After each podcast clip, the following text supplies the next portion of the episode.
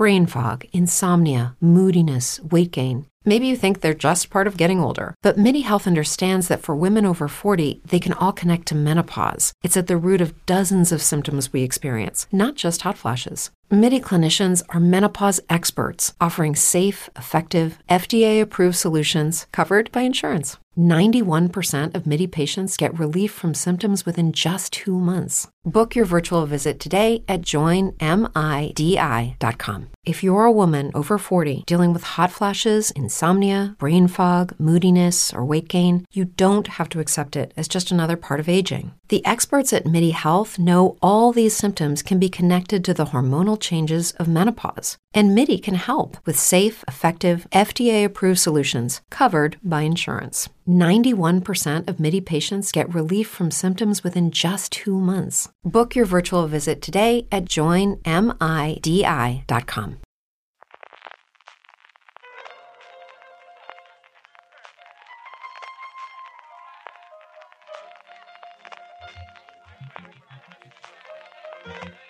Estás escuchando Fuera de Series con CJ Navas. Desde la arena de la luchada en el Hierro, California, estás escuchando Fuera de Series, el programa streaming, de hecho, de Fuera de Series, el programa que de semana a semana te trae todas las noticias, comentarios y curiosidades del mundo de las series de televisión. Yo soy CJ Navas y para hacer repaso de lo mejor y lo peor de los próximos siete días, del 25 al 31 de marzo de este 2021, en el, número, en el mundo de las series, me acompaña como siempre Álvaro Niva. Álvaro, ¿cómo estamos? Muy bien, en una semana que parecía que había poca chicha y luego repasando antes de hacer el programa he visto que no, que sí que hay bastante. Una verdadera barbaridad. Hablaremos también de todas las series españolas que han llegado y que están por venir. Tendremos, como siempre, nuestros Power Rankings, las series más vistas por nuestra audiencia, con cosas curiosas, por no decirlo de otra forma. Acabaremos, como siempre, las preguntas. Pero empezamos por lo que decía Álvaro, y es que empezamos a ver, y críticas tenemos unas cuantas. Empezamos por Netflix, que estrenaba Sky Rojo, la primera de las dos partes de la serie de los creadores de La Casa de Papel, que ya está confirmada la segunda, y estrenaba esos ocho episodios. No es entonces de cierta polémica también, Álvaro. Sí, una serie sin polémica. No ha habido salseo esta semana apenas con Sky Rojo.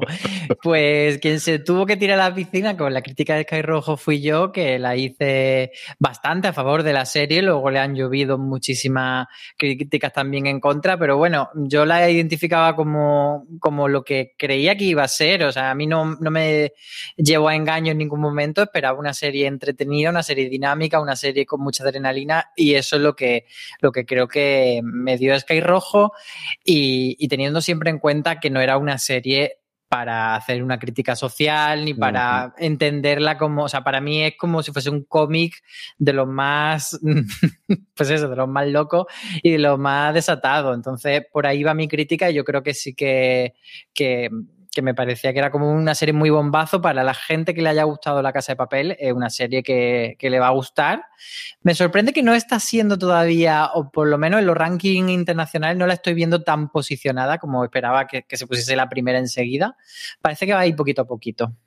Yo coincido contigo, yo me lo he pasado muy bien con ella. Y es cierto que las pretensiones o el punto de partida que tenía de esto va a ser una puñetera locura, y yo creo que además eh, no se esconde la serie, es decir, te lo demuestra eso en dos minutos que empiezas a ver el lugar inicial y los personajes y los vestimentas y el, tono y el ritmo que tiene la serie. Yo me lo he pasado muy bien con ella viéndola y coincido contigo. Yo creo que es una serie que, que nuevamente no te engaña, que le sienta muy bien la duración de los episodios para hacerla todavía más adrenalítica y todavía más disparatada que lo podíamos tener en algunos momentos en la casa de papel, yo me lo he pasado muy, muy bien con ello. No abandonamos Netflix y pasamos, eso sí, a un tipo de serie totalmente diferente, y es que Marichu vio Sueños sobre hielo. Y Marichu no nos engaña, ya ella explica en su crítica que esa serie, mm, de hecho en la primera frase dice el adjetivo simplona, y, pero también dice enamorarme. O sea, la frase es, ha vuelto a enamorarme con una serie simplona. O sea, ahí tenéis lo, el yin y el yang de, esta crítica, que, lo que nos cuenta Maricho es eso, que es una serie muy insustancial, que no le va a cambiar la vida a nadie, que no es, por supuesto, Lo Soprano, pero que bueno, que si busca esa serie como acogedora, como sencilla, como eh, que sabe a lo que va y que no pretende que te calienten mucho la cabeza, pues que puede encontrar algo que te encaje para ese maratón tonto de, domingo por la tarde. esas cosas que también hace Netflix, ¿para qué nos vamos a engañar? Que esas cosas la borda absoluta y totalmente.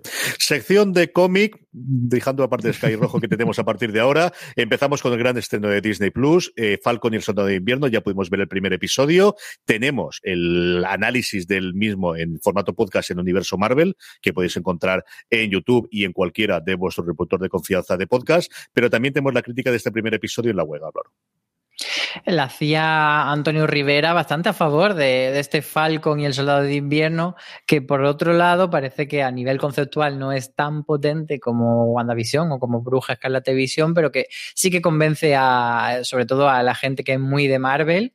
Y, en su crítica, sobre todo, eh, Antonio lo que destacaba era que la gran estrella, más allá de del Soldado de Invierno y de Falcon, los dos personajes que le dan eh, título a la serie, es eh, Cari Scongland, que es la directora de la serie, mm. que, para él pues está muy bien haciendo todo este juego de, acción que, está a la altura de las grandes producciones de Hollywood de superhéroes y que aquí la tenemos en formato televisivo. Por si había alguna duda, Antonio Rivera nos está siguiendo por Twitch y ya nos ha dicho en un mensaje que nos acaba de poner que está muy a favor de la serie. Podéis escucharle, como os decía, todos los sábados en directo o luego en formato podcast en Universo Marvel. Saltamos de Marvel a DC, nos vamos a una de las series más longevas después de acabar Arrow del Arrowverso del mundo alrededor de Greg Berlanti o creado por Greg Berlanti con los comités de DC y es que Flash vuelve con una séptima temporada, Álvaro. Ha vuelto y la ha visto María Juárez que, bueno, lo que explica en su crítica, como siempre está, eh, cuando nos referimos a este tipo de series que llevan tanto tiempo, lo hacemos sin spoiler aquí en, streaming, eh, destaca varias cosas, que a diferencia de Superman y Lois, que intenta tener como ese rollo más realista, eh, la serie de, de, Barry Allen pues tiene como ese otro tono más de superhéroe a la vieja usanza, de, de que siempre idílico, siempre perfecto, siempre intenta luchar eh, contra todo y a favor del bien y que en ese sentido pues se mantiene en esa línea. Sí que destaca ella que, mm, que en este comienzo de temporada echa de menos a toda la gente que forma parte del equipo de The Flash, más allá de Barry, y, y, que bueno, que todavía no han tenido, unos porque están desperdigados y otros porque no han tenido un momento de brillar, pues se le echa de menos. Vamos ahora con quizás la rareza de la semana, esa serie estrenada por Apple TV Plus después del de, éxito que tuvo su versión original francesa. Calls, llamadas, tuvo un remake americano con voces tremendamente desconocidas y a Juan Galonce le ha entusiasmado, Álvaro. Le ha encantado, le ha encantado. Yo es que aquí me siento muy bien cuando le, le, pido una crítica a alguien que sé que le va a gustar y que sé que la va a gozar y dije, esta para Juan.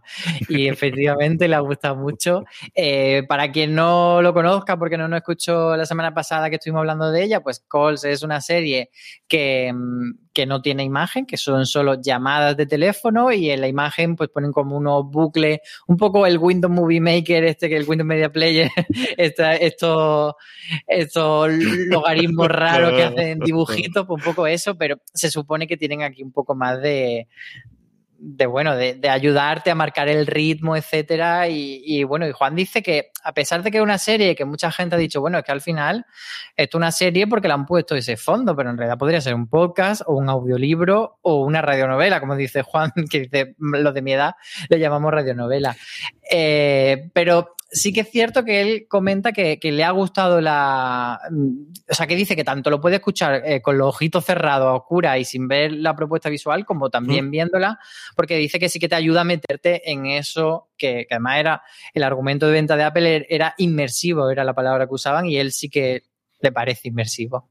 Y es una de las que tengo pendientes. Juan en la misma crítica comenta que es curioso el probar a verla normal o escucharla cerrando los ojos y escucharla con auriculares, que yo muchas de las series en mi casa las pues, escucho con auriculares, están las crías dando vueltas o cosas similares. Y tengo curiosidad por, por verla en su momento. Yo creo recordar que vi el primero de la francesa o que vi alguna cosa de la francesa y esta tengo curiosidad por ver cómo, cómo ha sido el desarrollo de lo que al final realmente para mí es, desde luego, un podcast narrativo como hemos visto tantos en, en Estados Unidos, incluso en España, en los últimos tiempos. No todas las críticas se van a ser positivas. Ya ha llegado a Loña para decirnos que esto de Country Comfort, que se estrenaba esta nueva comedia de Netflix, no, no les ha salido del todo bien. Esta, en cambio, me la pidió ella hacerla. O sea, yo no dije Aloña hace esta.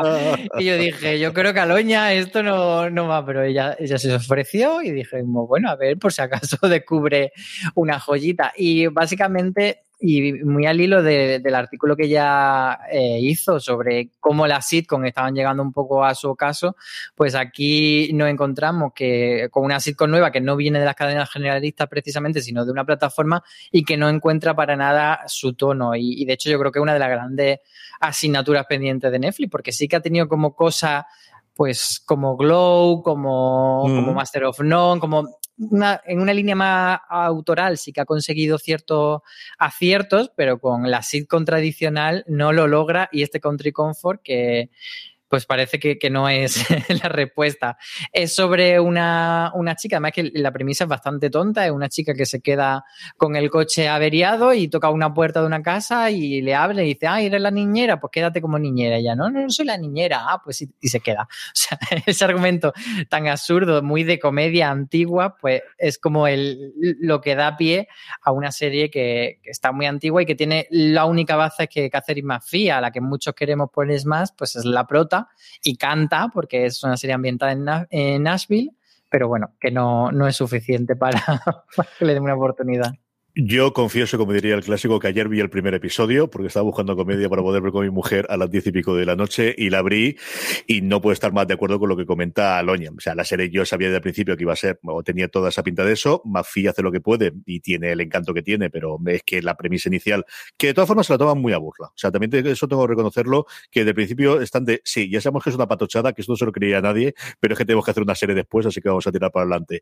Yo en contra de ellas tengo que los dos protagonistas masculinos que aparecen, uno el exnovio del personaje de Mafi y otro el, el patriarca de la casa, que la mujer, eh, que se ha quedado viudo, que la mujer ha fallecido y por eso ya llega de niñera, son Edith Cibrián y Eric Balfour, que son dos de los personajes, dos actores que más manía les tengo. O sea, yo recuerdo además, Balfour nunca les me ha caído bien, pero es que Cibrián recuerdo esa época en la que decidían que iba a ser la nueva estrella de Hollywood y todos los años le daban una serie y todos los años la serie duraba siete episodios y se la cancelaban y era un puñetero desastre y no me quedaba nada bien.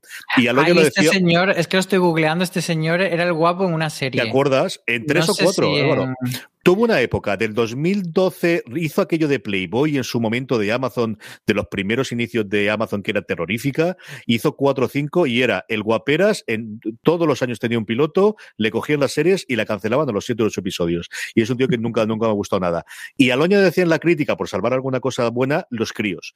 Los mayores están muy sobreactuados, pero las crías pequeñas, muy en el tono, y ya podría el ejemplo de, padres forzosos y lo que decía la gemela Olsen, y es cierto, o sea, tiene cuatro o cinco escenas la cría que si queremos salvarle algo, pues le salvamos esa parte. Y cuando Mafi coge la guitarra y canta, para que vamos a hacer otra cosa. Pero sí, la serie es lo que Pues ya he descubierto dónde, dónde vi yo este señor y era en Agli Betty, hacía del, del, entrenador que, con el que se enrollaba la hermana de Betty, que es la que ahora sale eh, Love Victor. Ahí estaba la conexión mental. Estaba yo buscando en, el IMDB cerebral. Yo buscaré ahora las series. Además, es que si ves en la parte suya, hubo alguna que duró, pero además es 2001 cancelada, 2003 cancelada, 2005 cancelada, 2000 tal, tal, tal, tal, tal. Todas, absolutamente todas. Madre mía. Y, lo peor es que las he visto todas. O sea, esto es lo que tiene más complicado hasta aquí. En Samantha Who salió también, madre mía, en un par de episodios. En fin, la última que tenemos es This Country, la nueva serie de filming que llega esta semana. ¿Qué podemos saber de esta, Álvaro? Esta sí es una crítica positiva de otra comedia muy en una línea totalmente opuesta, aunque las dos tengan el country ahí en el título. Esta es una serie británica que tuvo mucho éxito en, dentro del ePlayer, que es esta, esta plataforma que tiene la BBC y como buscando mucho el, el público juvenil. Y eh, los creadores Charlie Daisy y May Cooper lo que hicieron fue una serie sobre eh, jóvenes que viven en un entorno rural y cómo su vida es extremadamente aburrida y de ahí pues sacar un una pequeña crítica social también a cómo los jóvenes que están apartados en estas zonas rurales pues no tienen eh, nada que hacer con su vida y de ahí intentar sacar situaciones cómicas a través de cómo ellos se enfrentan a, ese enorme aburrimiento. Tenéis la crítica en la web de, de Luis Aceituno que está muy, muy, muy favor de, esta serie, que además tuvo bastantes premios. Creo que recordar que, los BAFTA tuvo bastante reconocimiento y que sí que ha funcionado bastante a nivel de reconocimiento. Junto con todas estas críticas de las series de la semana, tenemos varios artículos eh, interesantes y que recomendarlos que podéis leer en fuera de series.com. Dos de ellos hablaba de dos series ya en lanzamiento, ya eh, funcionando, pero que llegan sus temporadas o que llegarán dentro de pronto, como Mayan CMC, ese spin-off de Hijos de la Anarquía, y luego La Amiga Estupenda, que con este reestreno que ha tenido en, en una cadena diferente, ha tenido un pequeño renacimiento también en los últimos tiempos, Álvaro. Sí, eh, Mayans MC, que es, eh, como sabéis, bueno, no es exactamente spin-off, sino que es como una continuación o una serie en el mismo universo que Hijos de la Anarquía, solo que con otra banda, en este caso centrada en una banda latina y con todas las implicaciones que tiene eso, pues a nivel de mitología, a nivel de, de folclore, eh, pues Raquel nos recomendaba que aunque no sea, no esté al nivel de Hijos de la Anarquía, sí que merece darle una pena y aprovechábamos para sacar este artículo ahora que HBO España ha sacado la tercera temporada, la ha estrenado aquí. Y lo de la amiga estupenda es porque Paramount Network la ha estrenado en abierto que la serie se vio primero en, en HBO España y ahora ha llegado esa segunda temporada que tiene el, el subtítulo de un mal nombre eh, pues ha llegado al, abierto y, bueno, pues era una oportunidad como otra cualquiera perfecta para recomendar esta serie que es maravillosa. y Aloña, que comentábamos antes la crítica que hizo, decidió bucear en algo que queremos empezar a hacer con más eh, de forma recurrente, aprovechar la cantidad de catálogo que tienen las plataformas que nos están trayendo y buceó en el proceloso catálogo de HBO España para traernos 15 series poco conocidas. Bueno, yo conocía casi todas, eso también es verdad, pero vamos, eh, pequeñas joyas y es una labor que yo creo que al final eh, con el tiempo cada vez tendremos que hacer más, Álvaro, de, de rescatar, de que todo tiene que ser el estreno de la semana, sino que al final hay muchísima cosa que si no tuviste tiempo de mover, eh, sigue siendo tan válido o incluso mejor en muchos de los momentos que la serie de estreno de ese fin de semana. Sí, desde luego no, esperábamos que tú no las conocieses porque tú eres usuario premium de fuera de serie. Pero es verdad que, sí que hay títulos en la lista, como por ejemplo Tabú, yo creo que es el, más conocido, pero hay otro de los que se ha hablado muy, muy, muy poco, como por ejemplo Betty, o títulos que ya tienen un tiempo, Betty, que no es Agli Betty, por cierto, que es otra Betty, o títulos que no, que, tienen ya más tiempo, como Olive Kitteridge o como State of the Union, o incluso Counterpart, que parece que ya la hemos olvidado y no hace tanto. Bueno, ese tipo de, de, títulos que es interesante rescatar para esa gente que esté buscando algo que ver en HBO España, incluso buscarse la vida en América, que fue una serie que en su momento funcionó, pero no tanto, pero sí, pero no, porque estaba ahí como un poco con la sombra de, de Entourage y, de otras series. Y entonces, bueno, pues es como este tipo de artículo de decir, bueno, esta serie tiene el sello de Aloña de recomendación. Sí, yo sobre lo comentabas tú sobre todo el tiempo. Yo creo que al final es, claro, yo muchas veces te digo, no sé si se la vi, claro, es que Jonadas, por ejemplo, que cuando yo pienso en miniseries del HBO, la primera que me, o de las primeras que me viene a la cabeza, es una serie del 2008 y que habrá mucha gente que en esa época pues estaba viendo dibujos animados y no veía mucha cosa más. Entonces, sí es cierto que al final, pues eso, a lo tonto, a lo tonto, llevamos 20 años en producción desde que empezaron con Los Sopranos y HBO, tanto desde la casa eh, propia, como por ejemplo Aloña comentaba y le decía a Álvaro cosas como Counterpart o esa pequeña maravilla que desgraciadamente solo dura una temporada de Stamp Town, que tienen también en su, en su catálogo, eh, vale muchísimo la pena que, os acerquéis a ello. Y lo último, seguimos avanzando con Bruja Escarlata y Visión. Sabemos, por ahora, parece que se supone, porque todo cambia, y si no, que se lo digan a la viuda negra, que no se va a estrenarse nunca, nunca, nunca en Disney Plus, nunca, nunca, nunca, siempre en cine, nunca, nunca, nunca. Ya, hasta que al final se estrenó. De momento no tendremos segunda temporada de Bruja Escarlata y Visión, pero el personaje de Wanda que sí va a seguir en el futuro. Y mi, eh, en este caso era eh, Raquel Pérez la que imaginaba que iba a ocurrir con ella en un posible futuro, ¿no? Yo sí que pongo la mano en el fuego de que WandaVision como tal no va a existir segunda temporada mm. porque el, el, título WandaVision, sobre todo en inglés, va muy ligado a ese concepto de la televisión sobre el que ha sido el motor de, de las tramas y, y, todo el eje conceptual de, de, la serie. Pero por supuesto, Bruja Escarlata es un personaje mmm, que es que lo ha petado, vamos a decirlo claramente, porque por cierto, ya me he acabado yo la temporada y estoy living con, con esta serie. Y, esto, bueno, es que no me lo esperaba. Y acabé y dije, mejor serie del año. Así que con eso lo digo todo. Entonces, Bruja Escarlata, que es maravillosa, seguro que va a tener una continuación en el universo de Marvel. Y lo que tú decías, pues Raquel ha hecho ese análisis que no comentamos aquí por si acaso hay spoiler, pero bueno, que se intuye que ella va a participar, ella me refiero a Wanda y no a Raquel, en la, en la siguiente película de Doctor Extraño. Y pues más, más cositas para hacer cábala. ¿Y qué ocurre con Misión? ¿Y qué ocurre con los pobres gemelos? ¿Y qué ocurre con todos los demás? Que son personajes que ya nos han presentado que evidentemente, pues Feige y el resto de la gente de, Marvel va a seguir utilizándolo en el próximo futuro para la alegría de todos los agentes de estos actores y especialmente de los propios actores que tienen el derecho a ganarse el sueldo como todo hijo de vecino. Todas estas noticias, todos estos artículos, todas estas críticas, como siempre, para que no se os escape ninguna, uniros a nuestro canal de Telegram, telegram.me barra noticias FDS y así cada vez que publiquemos algo en fuera de series.com os avisamos y al final, pues eso, o en el momento, o hacéis un repaso a final de la tarde, de mira a ver qué han publicado hoy, qué recomiendan hoy, a partir del canal tenéis acceso a todo lo demás. Vamos ya con la agenda de la semana, vamos allá con todos los estrenos que vamos a, a tener durante los próximos siete días, del 25 de marzo al 31 de marzo ya, hasta final de mes, y para eso, como siempre, invocamos a Marichu Lazabal para que aparezca aquí con nosotros y nos cuente que lo que hay, Marichu. Cuéntanos cosas. Muy buenas, buenas tardes a todos. Vengo a actualizaros de la agenda y es que esta semana, el jueves 25 de marzo, Netflix estrena la tercera temporada de la serie judía Thyssen. El viernes 26 de marzo tenemos, bueno, ya es una tradición, los viernes hay un montón de estrenos. Invisible, Invisible en Amazon Prime Video, Los Irregulares de Netflix, que es esta serie alrededor del universo de Sherlock Holmes. Somos los mejores, una nueva era que es una serie juvenil que traerá Disney Plus, Libertad en Movistar Plus, La Templanza en Amazon Prime Video y Besos al Aire, que es la primera producción española de Disney Plus Star que podremos ver. El domingo 28 de marzo a 3 Player Premium estrena Alba y el lunes 29 de marzo regresa una de esas series que me molan, City on a Hill, la segunda temporada en Movistar Series. El martes 30 de marzo podremos ver Laberinto de Paz en Filming y cerramos la semana con el estreno el 31 de marzo, miércoles, de la sexta temporada de Supergirl vuelve el Arrowverso, sigue con ello. Ya tenemos a Flash, tenemos a Superman y ahora pues, Supergirl. Lo tenemos todo. Todo, todo como en botica. De todas estas, Maricho, yo sé que cito a Gil porque te escuché en Placeres Culpables que te estabas poniendo con ella, que has hecho el maratón para llegar a esa segunda temporada. ¿Esa es la que más ganas tienes que ver o es alguna de las del viernes? Eh, posiblemente los irregulares, es la que me despierta más curiosidad, porque tiene Gel tengo mono, pero ya, ya sé lo que es. Pero los irregulares tengo bastante curiosidad, así que es de las que va a caer este fin de semana, segurísimo. Así que nada, tendréis eh, crítica que escribe creo que Antonio, así que la tendréis. Y a ver si es molona como para que hagamos algún razones o alguna cosilla de ella. Todo lo que sea universo Sherlock Holmes de entrada ya me parece bien.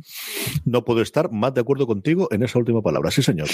Álvaro, de todo lo que tenemos aquí, despedimos a Maricho. Maricho, un beso muy fuerte. Hasta luego. Y nos quedamos tú y yo, Álvaro, comentando de todo esto. ¿Qué es lo que te apetece más ver?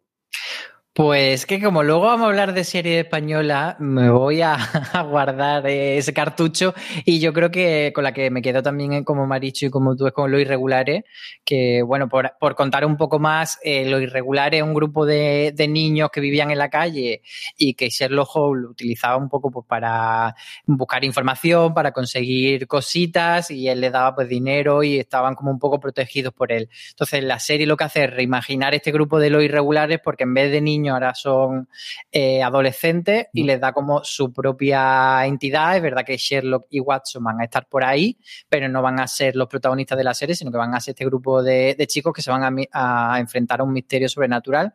Y la verdad es que por los trailers y, todo eso me parece, siempre todo lo que es como este terror gótico, terror londinense y tal, siempre nos, nos llama la atención, pero bueno, a ver luego la propuesta por dónde sale.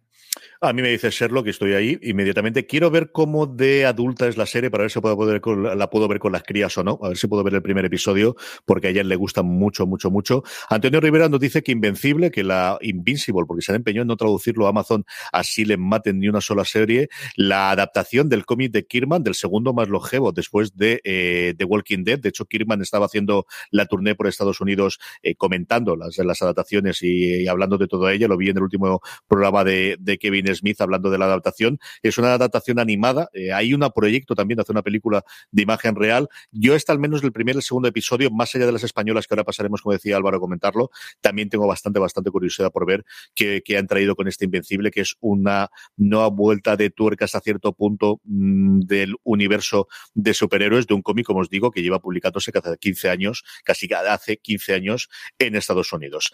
Álvaro lo introducía ya y es que esta semana yo creo que toca hablar de series españolas. Y como siempre hicimos a primero de año, tuvimos el placer de compartir micrófonos Álvaro y yo con Cochi Cascajosa para hablar un poquito de lo que nos venía. Nos venía un montón, ya nos ha venido esta pasada semana con los estrenos de Sky Rojo, con el final de Hierro, que al vuelvo a ser un fenómeno, eh, y luego venir los Power Rankings, desde luego para Movistar Plus, esa serie que mejoraban, pero es que tenemos de aquí a casi nada, y hay algunas que todavía nos faltan fechas, pero una barbaridad de estrenos de todas estas series, Álvaro. Solo para empezar con este fin de semana tenemos cuatro. Tenemos eh, el viernes Libertad, Beso al aire y la templanza y luego el domingo Alba. Yo de esta, si quieres, puedo empezar comentando porque he visto Libertad. Es verdad que no he visto Libertad la serie, sino he visto Libertad la película, pero no me ha encantado. Así que lo digo. Eh, a ver, yo creo que puede gustar, pero es café para muy cafetero y a mí la película le veía ciertos sitios donde estaban los cortes y bueno, me parecía que era una historia que, no me resultaba especialmente atractiva y que era una sucesión de ahora están aquí, ahora están allí, ahora están aquí, ahora están allí, persiguiéndose hasta que al final pues dejan de estar aquí. Pero, pero bueno, una propuesta que, a ver cómo, cómo, cuaja. Y luego Beso al aire, que es la otra de estas cuatro que he podido ver, mm, me daba cierto rechazo inicialmente todo el tema de revivir la pandemia y, volver a estar conectado con, esa sensación de, bueno, otra vez, que si las mascarillas, que si tal. Y, pero luego, una vez que te quitas esa fatiga pandémica que te entra al ver la serie, sí que a nivel de historia es bastante eh, sencillita, porque no pretende ser más que pues una comedia romántica de historias cruzadas, pero eh, está bien hilada, incluso yo creo que hay cosas con las que poder reconocerse bastante más que las series confinadas gafapasta que se hicieron antaño. Yo a esa le tengo bastante ganas. Y el hecho de que sean pocos episodios y que al final, ¿por qué no? El atractivo de las personas que hay. Son dos de 80 minutos. O sea que cuatro de 40. Ya está. Tres de 30, seis de 30 o cuatro de 40, ya arreglado. Y delante de la pantalla y también detrás, ¿no? Al final yo creo que Grandona tengo muchas ganas de ver qué es lo que es capaz de hacer y, es una persona que, que, me gusta muchísimo todo el trabajo que hace. Así que ese, desde luego, pues eso, haremos como con Zack Snyder, iremos separando los propios capítulos en partecitas y ya está, no pasa nada. En abril, otro montón de cosas. Y es que tenemos la vuelta de Merlisa Pereaude, ya una segunda temporada, que ya tenemos entre la original y la segunda. final, por cierto. Temporada final también, desgraciadamente, porque sabemos que además, y yo hablé con, en su momento en la entrevista que le hice Carlos Del Hoyo, que querían seguir con Señoras de Lampa, pero por ahora, desde luego, terminará con esa parte B de la segunda temporada. Y por último, también con El Inocente, Álvaro. Esas son las que sabemos que van a llegar en el mes de abril. Sí que tenemos como esa, ese compromiso tácito de las tres plataformas grandes de tener al menos una serie española al mes. Y pues eso, tenemos Merly, tenemos El Inocente por parte de Netflix, que El Inocente puede ser de esas, eh, de esas series que, que, se convierten un poco como el favorito de Midas, que la vio mucha gente y, y consiguen ser como el maratón del fin de semana de, Netflix. A ver qué tal, porque no sé, tú, no sé si has visto el tráiler y todo eso. Y es que es, llamativo porque además es una novela de, de Arlan Coben que no es un escritor eh, español y, y, parece que Netflix está como haciendo, tiene un contrato con él, con Arlan Coben, para hacer adaptaciones de, de sus novelas y de repente está haciendo en varios países. Había otra que no sé si era polaca, la, de, la del bosque o bajo el bosque, detrás del, detrás del bosque creo que era. Y de repente están haciendo pues esta aquí en España. y me llama la atención eso, que sea un escritor extranjero adaptado aquí. Creo que esas pruebas internacionales o coproducciones, el, ayer dábamos la noticia de la nueva serie de narcotraficantes en el que íbamos a tener una coproducción hispano-brasileña eh, también dentro de Netflix. Yo creo que esas cosas Netflix cada vez lo va a hacer más. Al final el mundo es un pañuelo y van a intentar llevar donde puede ser cada, cada uno de los, de los papeles, pero desde luego no es algo habitual. O sea, yo creo que damos por sentado que si decimos una serie española que adapta una novela y automáticamente el mental tiene que ser española seguro. Eh, va a ser muy raro que sea de otro sitio. Si me apuras latinoamericana, pero normalmente no pensamos desde luego que en una eh, novela anglosajona que adaptemos desde aquí. Y el tráiler que sí he visto, y tengo muchísimas ganas, yo creo que de todas es la que más ganas tengo de ver, porque yo sí soy hijo de ese tiempo y yo recuerdo perfectamente. ¿Por qué no me va a sorprender? Es que yo oía a García. Entonces, estamos hablando de Reyes de la Noche, esta especie de reinvención o, cuento con personajes ficticios que todos sabemos que son de las noches de deporte, que en ese momento había, en el que José María García reinaba en las noches deportivas españolas hasta que llegó eh, de la Morena dentro de la cadena SER. Y yo es que recuerdo, vamos, recuerdo dentro de un orden, ¿no? Pero, pero estaba allí, yo empecé a oír la radio fundamentalmente por García en la época en la que era mucho más eh, futbolero especialmente y el que seguía mucho más el deporte.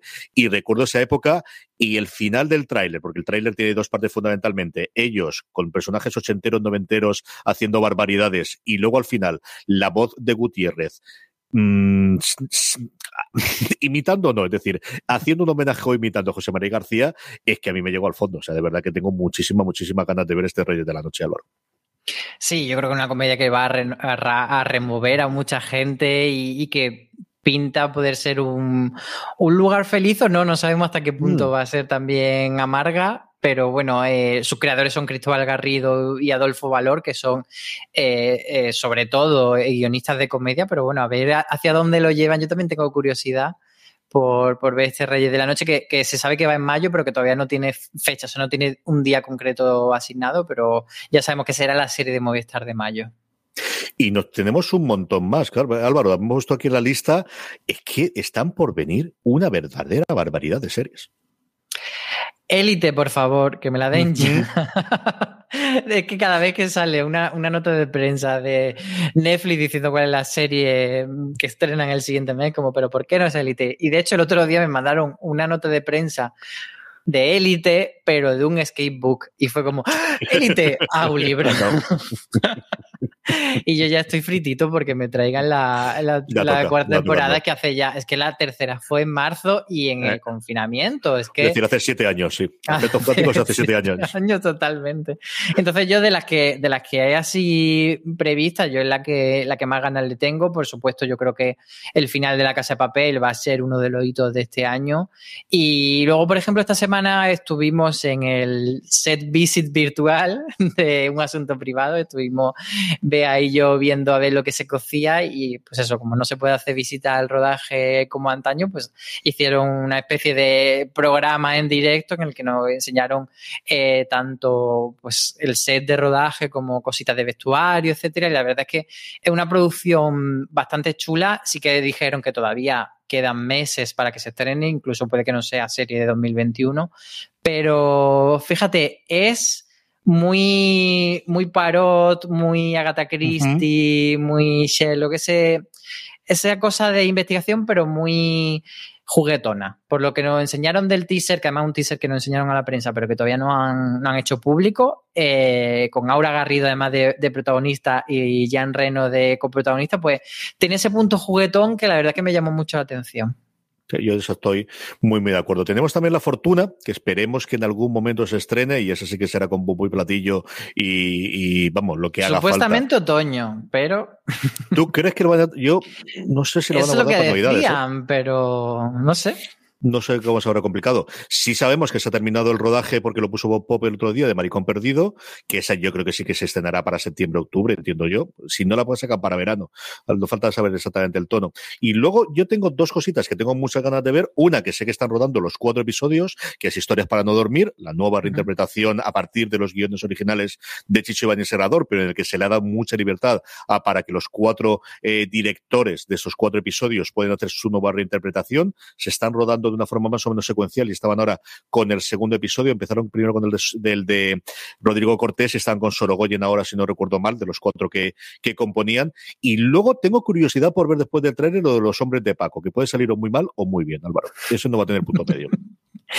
Yo no gustaría mucho y de hecho en una de las en alguna de las entrevistas que se hicieron por Sky Rojo a, a este Martín el Lobato y a Espina, que fueron gente que estuvo dentro del hombre de Paco, lanzaban algún dardito de bueno, esto no sabemos que, a qué viene a cuento de qué hacerlo si los creadores originales y si tiene sentido rescatar eh, la esencia de una serie tan hija de su tiempo. Entonces yo no apuesto por ella.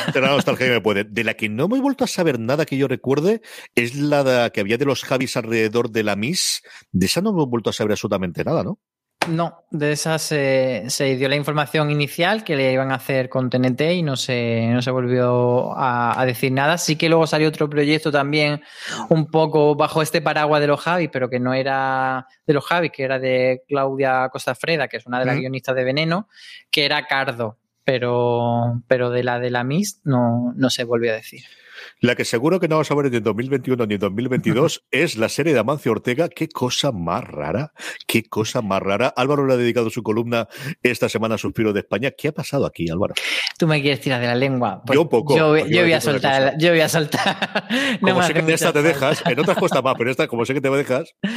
Pues mm, eh, a ver, la información la sacó el país de que eh, no iba a haber esta serie que se anunció en octubre de, por parte de Amazon. Hizo un comunicado oficial de que con Ficción Producciones iban a adaptar eh, una novela que hay, una biografía, eh, sobre Amancio Ortega y ellos estaban como muy a favor. Y ahora el país sacó la información de que se había cancelado el proyecto y Amazon, pues muy secretismo como son las plataformas, ha dicho que, simplemente que entre ellos y la productora pues han decidido de mutuo acuerdo no seguir adelante, pero no han, no han dado ningún tipo de razón. Entonces mucha gente empezó a decir, ay, ¿habrá Inditex mandado un burofax, la habrá denunciado y tal?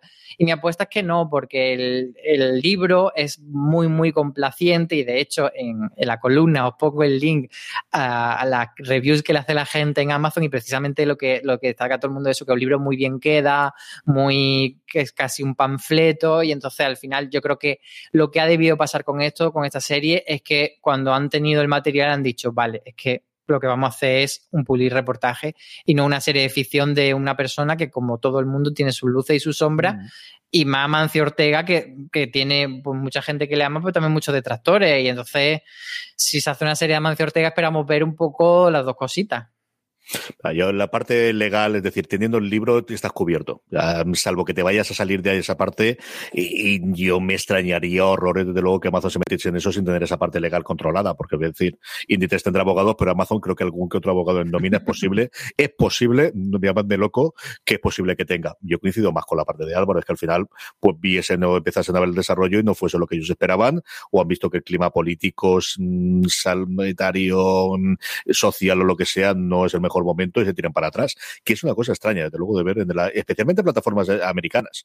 Pues me dices que esto le pasa a un Telecinco, una Antena 3, me lo hubiese querido más, ¿no? Incluso una televisión española que ha habido un movimiento. Pero hasta ahora, si alguien se metía en estos fregados y no se le iba a tener problemas, eran las cadenas internacionales. Yo creo que es que le has dado vergüenza. Vergüenza, ¿no? Pero, pero ¿qué estamos haciendo? ¿Qué necesidad? en fin, ya nos intentaremos enterar. Antes de estas cosas te enterabas con las copas después de los eventos. Ahora es más complicado. Pero de una forma u otra nos enteraremos y no lo contaremos porque esa cosa quedará para casa, que nosotros nunca contamos los que nos cuentan después de las copas. vamos a ir con nuestros Power Rankings, vamos a ir con las preguntas de los oyentes, pero antes una pequeña pausa.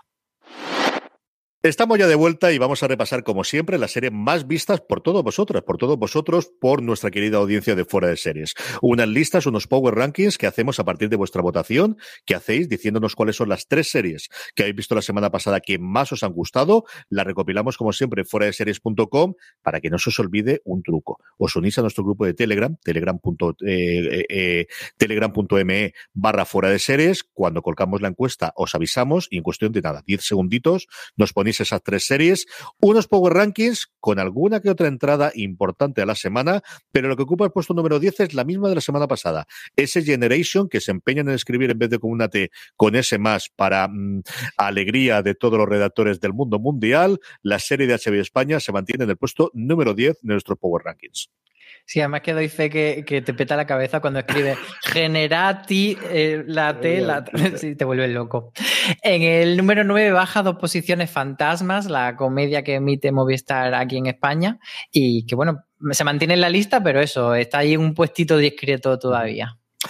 En el 8 volvemos a tener por segunda semana, consecutiva en el mismo puesto Snowpiercer. La segunda temporada se está emitiendo semana a semana en Netflix. Está funcionando, yo creo que, desde luego, para mi sorpresa, tremendamente bien. Como os decía, Snowpiercer, la serie en Netflix, en el puesto número 8.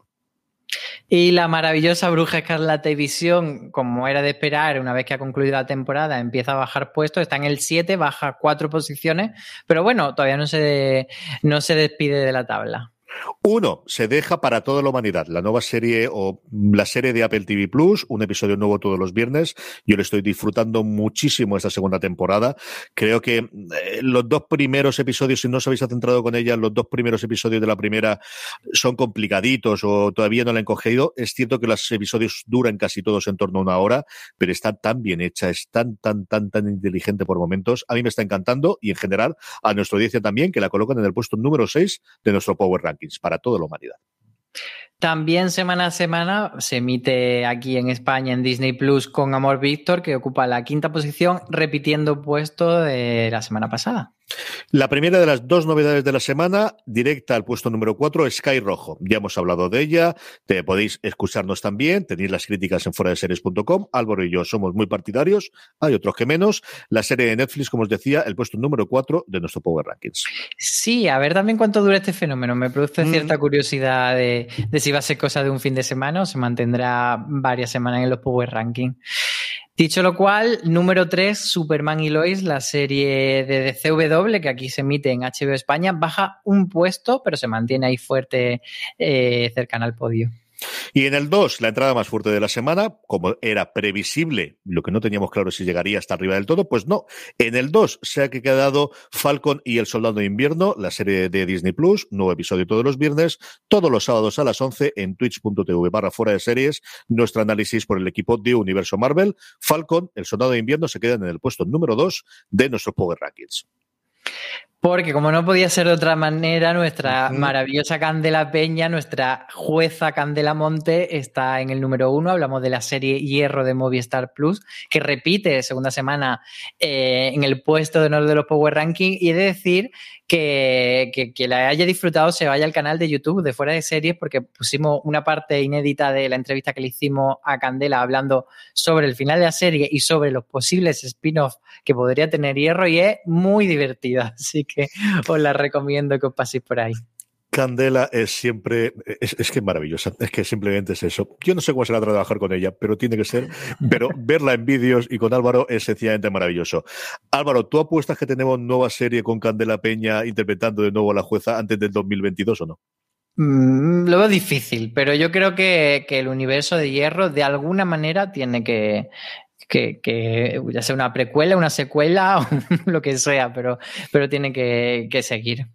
¿Tú crees que tirarán más por Díaz o por hacer algo en la isla o tendrán más la, o intentar utilizar a los personajes que han tenido con una secuela después? Es que no lo sé. Estoy dándole vuelta. Yo creo que es imposible que dejen pasar el fenómeno que han conseguido tener Movistar Plus. Lo que no sé es esa parte que decías tú de por dónde la van a enganchar.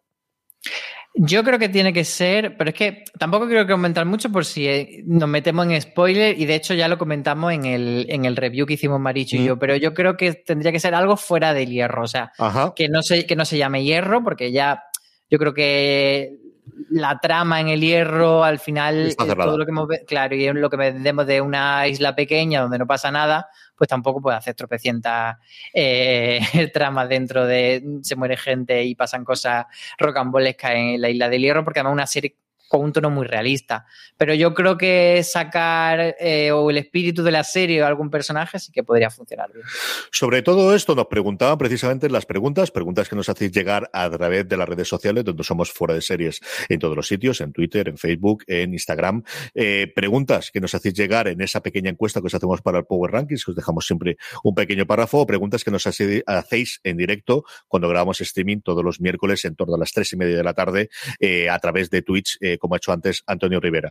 Lo que tocaba, las primeras preguntas, desde luego, era hierro, hierro, hierro, hierro, más hierro todavía, que las hemos contestado prácticamente todas, pero Cristina Puerte nos decía si planteaban continuar, eh, había un montón de gente que votaba a ella sin más, y a uno de ellos que además nos aconsejaba, que esto está muy bien, Álvaro, en tu proyecto de al final destinarte para allá, que te decía dónde hay que comer, dónde hay que bañarse y dónde hay que ir a pescar dentro de los sitios del hierro. ¿eh? Decía ir a comer pescado a la restinga, bañarse en el balneario y ser aficionado a nadar en el mar de las calmas cerca de la última erupción. Ah, y decía, probad las piñas tropicales que son buenísimas. Así que me parece maravilloso que la gente use para hacer esta guía turística en nuestra sección de comentarios. Sí, señor. Luego, sobre eh, Zack Snyder, que no es una película, o es una serie, o que no lo sabemos, el caso es que hemos hablado sobre ella. Antonio Rivera tiene un artículo en foraseries.com de cómo se puede ver a partir de series, y nos hacían dos preguntas. Por un lado, PJ Clinton nos preguntaba si estábamos o si pensábamos hablar de alguna película que tuviese pues esa relación tan directa con las series como eh, el Snyder Cut, y luego Javier López, que qué opinábamos del fenómeno que había conseguido, pues que si tuviese esto que hace dos años era totalmente impensable, claro. Pues eh, como tú dices, eh, una película, y nosotros no solemos hablar de películas, pero es cierto que siempre jugamos a hacernos una pequeña concesión a nosotros mismos y pues a veces hemos hablado de, de cosas de comida, de cocina, etcétera, y aquí en este caso eh, que se comentaba tanto de si era una serie, una película, con este metraje extendido, pues Antonio hizo una guía de decir, bueno, como es un ladrillazo, verse las cuatro horas de golpe, te voy a contar en qué punto exacto debes parar eh, los episodios, abro comillas espaciales para los que me escuchéis y no me estáis viendo en el vídeo. Y, la verdad es que es divertido planteárselo así.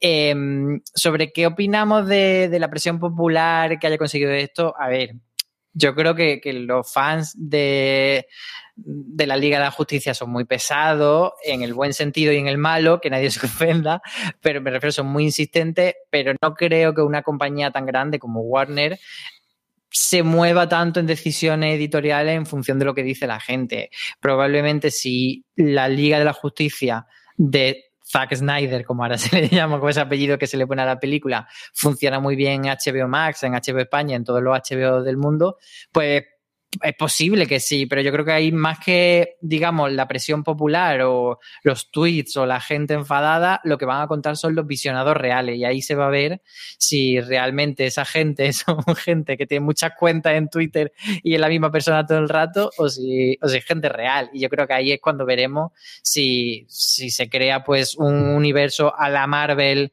eh, para cines o si mm, otra posibilidad es que digan, pues vale, esto no viene muy bien para HBO Max y, lo desarrollamos un poco como, como, lo que está haciendo Kevin Feige en Marvel. Yo eh, creo que es una circunstancia muy concreta. Es decir, eso estaba y existía y faltaba el dinero para hacer los efectos especiales antes de que lo diese a Josh Whedon y tiene toda esa movida. A partir de ahí, yo creo que desde luego HBO, HBO Max, antes de verlo, a menos en cuanto nuevamente la burbuja, ¿no? Pero creo que nunca había tenido un éxito de tanto comentario, de tanto run run como ha tenido con esto. Ninguno de los proyectos previos, ni ninguno de los que tenía, y evidentemente faltan los dragones porque se le acabó Juego de Tronos antes y no dieron luz verde a lo que podía haber sido. Mm, pero este es quizás el gran mm, primer momento y ellos teniendo un serio problema de identidad en Estados Unidos en que la gente tenía la posibilidad de tener la suscripción de HBO Max porque estaba pagando HBO y tenía un 40% de la gente que no lo estaba utilizando porque ni siquiera lo sabía. Eso yo creo que es lo que le ha permitido sobre todo hacer esto. A partir de ahí de continuidad, yo creo que vamos a ver bastante más, eh, sobre todo aquellos que habéis visto la película barra serie en, seis partes con el epílogo, creo que ahí dejan las cosas para, para hacerlas. Si esto va a ser un síntoma de que a los autores le van a permitir rehacer sus películas o demás, yo sinceramente creo que no. Creo que se ha dado una circunstancia muy concreta, con dos personajes muy concretos, con un fandom muy concreto, con alguien que ya había dirigido previamente dos películas, que había dicho por activa y pasiva que es mi visión, mi visión, mi visión, y eso no se lo puede negar nadie, te puede gustar más o menos las películas, pero que el tío tiene claro lo que quiere hacer y lo que quiere mostrar, será más aburrido, menos aburrido, o como nos decía Israel Vicente que te estaba viéndonos ahora mismo por, por Twitch, o cosas similares, pero esa cosa lo tiene muy clara. Yo eh, creo que son unas circunstancias muy concretas en las que esto se ha producido y creo que HBO, sí, yo creo que de hecho si no se hubiese lanzado HBO Max no se mete en este follón. Yo creo que lo vieron una oportunidad de, mira, tenemos algo para congraciar a la gente, esto está para lanzar y esto puede ser un reclamo interesante para poder tener suscriptores a HBO Max. Más cositas que tenemos. Fran Runio nos hace preguntas sobre Tribus de Europa, esa serie de Netflix que parece que se estrenó hace miles de años, pero no fue hace un mes, lo aseguro. porque eran los primeros artículos que vamos a cambiar de web. Recuerdo perfectamente la crítica. No hace nada de esto. Estas cosas que tiene Netflix, yo creo que sí que tendrá segunda temporada. La problema, como siempre, será la tercera o la cuarta, ¿no, Álvaro? Oficialmente no, no está renovada para la segunda temporada. Probablemente sí que lo, estén, lo tengan ahí pensadillo, pero que, que oficialmente no se ha dicho nada. Jesús nos pregunta que dice, veo que hay muy pocas series de la antigua Roma, ¿no pensáis que es un género desaprovechado? ¿Sabéis si hay alguna serie pendiente de emitirse en esta época? Pues no hay tan poca, es verdad que Al final, eh, siempre cuando hace una serie de romanos tiene la sensación de que son la misma serie y, quizá eso echa un poco hacia atrás a la gente de volver todo el rato a eso. Pero bueno, aquí en España tuvimos justo antes de Cristo no hace tanto tiempo y yo creo que la más reciente fue Romulus, que era una que trajo aquí a HBO España, que era como una coproducción de, Italia, etcétera, y que tuvimos la crítica y, y Juan Galón se la ponía bastante bien, por cierto. Así que es verdad que no hay muchísimas, pero sí que hay unas cuantas encanta. Grande, grande, desde luego Roma. Las dos temporadas que las tenéis disponible Noche de España, a mí me parece la mejor serie y quizás la mejor tratamiento audiovisual que se ha dado a Roma. Con enfoque en los patricios, en lo que siempre hemos visto de los gente poderosos, pero también a pie de la calle. Yo creo que eso lo hacía muy bien esa dualidad desde el principio. Luego Spartacus, con todas las mm, idas de pelota que tenía, pero al final realmente teníamos esa parte. Y luego que estén en proyecto, tenemos un par de cositas. Existe esta por la gente de, de Adventium, eh, que hizo en su momento, que es esta combinación entre serie más documental o, ficcionada, que la idea es reflejar. El corazón del imperio se llamaba. Eso es, que la idea es reflejar cómo es el funcionamiento y especialmente el papel de la mujer en el imperio romano. Tenemos la adaptación que teóricamente iba a hacer la gente detrás del Palmar de Troya de las novelas de Santiago Posteguillo, en el que cuentan también parte de, de la historia romana. Creo que sí que hay sobre todo ahora últimamente bastante movimiento de novelas y al final, bueno, pues yo creo que es un problema de presupuesto, es un problema de, hasta cierto punto de efectos especiales y que tengamos, pero yo creo que la antigua Roma, y no solamente una parte concreta, es que al final tenemos muchísima EPA, porque al final, pues España también tiene una parte con los romanos, ¿no? Lo que pasa es que tampoco la catalogamos como tal si no está en Roma y no aparece Julio César, pero tenemos muchísimo, muchísimo toque y yo creo que sí que hay bastantes más. Y si no ha visto Roma, Jesús, desde luego, es una cosa para verla. Tener las dos temporadas, como os digo, en HBO España. Superchoco nos decía, hola guapos, me gustó mucho el artículo de Aloña sobre la extinción de las sitcoms. Si pudiera recuperar una de las sitcoms que se ha cancelado últimamente, ¿cuál sería? Pues ninguna. Sé que va a sorprender esta respuesta, pero voy a ser totalmente honesto, porque yo he de decir que con las sitcoms me pasa una cosa que es que las amo mucho, pero rara vez llego hasta el final. Entonces, hay muchas sitcoms que, que he querido muchísimo, pero que luego le he acabado dejando en la tercera cuarta temporada así. Entonces, habiendo terminado muy pocas sitcom en mi vida, mm, no me veo eh, en potestad de decir de una de las recientes que rescataría. Eso sí, la temporada de Me llamo él, que acabó en Continuará y que nunca más se supo, pues esa sí que la rescataría. Yo, las que más me han gustado y que han terminado, creo que al final tenían que tener un fin. La primera que me ha venido a la cabeza cuando esto lo he tenido es The Grinder, que es una rareza que hizo Rob Love con Fred Savage, en el que Rob Love hacía de un actor que en el mundo ficticio de la serie interpretaba un abogado y él era hijo de abogados. Y por circunstancias que aparecen en el primer episodio, tiene que volver a su casa a ayudar a su padre y a su hermano, que es Fred Savage, que son abogados. Y claro, todo el mundo no quiere que le defienda a Fred Savage, sino el otro, que es el actor. Y no sé por qué, a mí ellos creo que tuvieron una química muy chula, creo que es una serie muy, muy divertida, duró solamente una temporada y esa es una que me hubiese gustado tener un poquito más de tiempo. Igual que cuando vamos a drama, casi siempre pienso en Terriers, que creo que tenía una continuación más allá de la primera temporada esta es la primera que ha venido a la cabeza. Creo que hay alguna más en los últimos tiempos y de las clandes que, me han gustado mucho, yo creo que al final, bueno, pues han acabado como tenían que terminar y ya está. David Permaner nos dice, ¿para cuándo en España la temporada tercera de Yellowstone? Eso querríamos sobre todo, Álvaro, fundamentalmente. pues preguntas y respuestas. No se sabe todavía cuándo va a llegar la, tercera porque, como sabéis, aquí se emitió en, en Paramount Network con bastante diferencia respecto a la, se emitió las dos primeras juntas, es verdad, pero con bastante diferencia respecto a la emisión en Estados Unidos, así que yo creo que va a haber que esperar un poquito todavía. Raquel Pérez, que está por eh, viéndonos a través de Facebook, nos dice que Espartacus es un lugar feliz y no es por los descamisamientos varios conste que no solo se quitan la camisa. O sea, seamos claros que en Espartacus se quitan bastante más que solamente las camisas en varios de los momentos. Y la última, yo creo que podemos tener por ahí, Rendija nos dice, gracias por hacerme más llevadero los trayectos al trabajo con streaming. Sobre todo, una preguntita. ¿Hay alguna posibilidad de suscribirse a día de hoy exclusivamente a XN o a AMC sin estar en una plataforma? No, no son plataformas como tal que te puedas suscribir. Eh, sí que tienes que estar dentro de una plataforma. Normalmente, pues, eh, suelen ser con las telecos, con los que, donde están incluidos estos servicios que, pues, en Movistar, en Orange, etcétera. Así que por ahí es por donde la encontramos. Y esa yo creo que va a ser uno de los caballos de batalla en los dos o tres primeros próximos años. En Estados Unidos AMC sí que se puede suscribir uno independientemente con un servicio que, como no, se llama AMC Plus. Eh, yo no sé qué va a ocurrir con el resto, pero yo creo que al final, sea que lo puedas integrar para que te puedas suscribir con ellas a través de independientemente, o puedas eh, suscribirte con ellas a través de Apple, o a través de Amazon, o de quien pueda llegar después, yo creo que antes o después llegará. Yo creo que eso sí que mm, es una de las cosas que están viendo, pero al final son números y que, hagan cuentas de qué va a con todas estas cadenas tradicionales de cable, que yo creo que se están quedando un poquito en tierra de nadie y, siguen trayendo muchos estrenos y se siguen dominando muchísimo, de verdad que sí, pero yo creo que es una de las grandes incógnitas que tenemos a nivel industrial en España, pero en general en todo el mundo los próximos dos o tres años. Hasta aquí ha llegado streaming. Tendremos de nuevo la, semana que viene el repaso, mucho más contenido como siempre en fueradeseries.com y uniros, si nos estáis escuchando, a Universo Marvel, eh, buscarlo en vuestro reproductor de podcast para escuchar todo el análisis de cada uno de los episodios todos los fines de semana. Álvaro Nieva, un beso muy fuerte hasta el próximo programa. Muchos besos. A Marichu, que está detrás de los controles, un beso muy fuerte. Y a todos vosotros, gracias por escucharnos, gracias por estar ahí. Y recordad, tened muchísimo cuidado ahí fuera.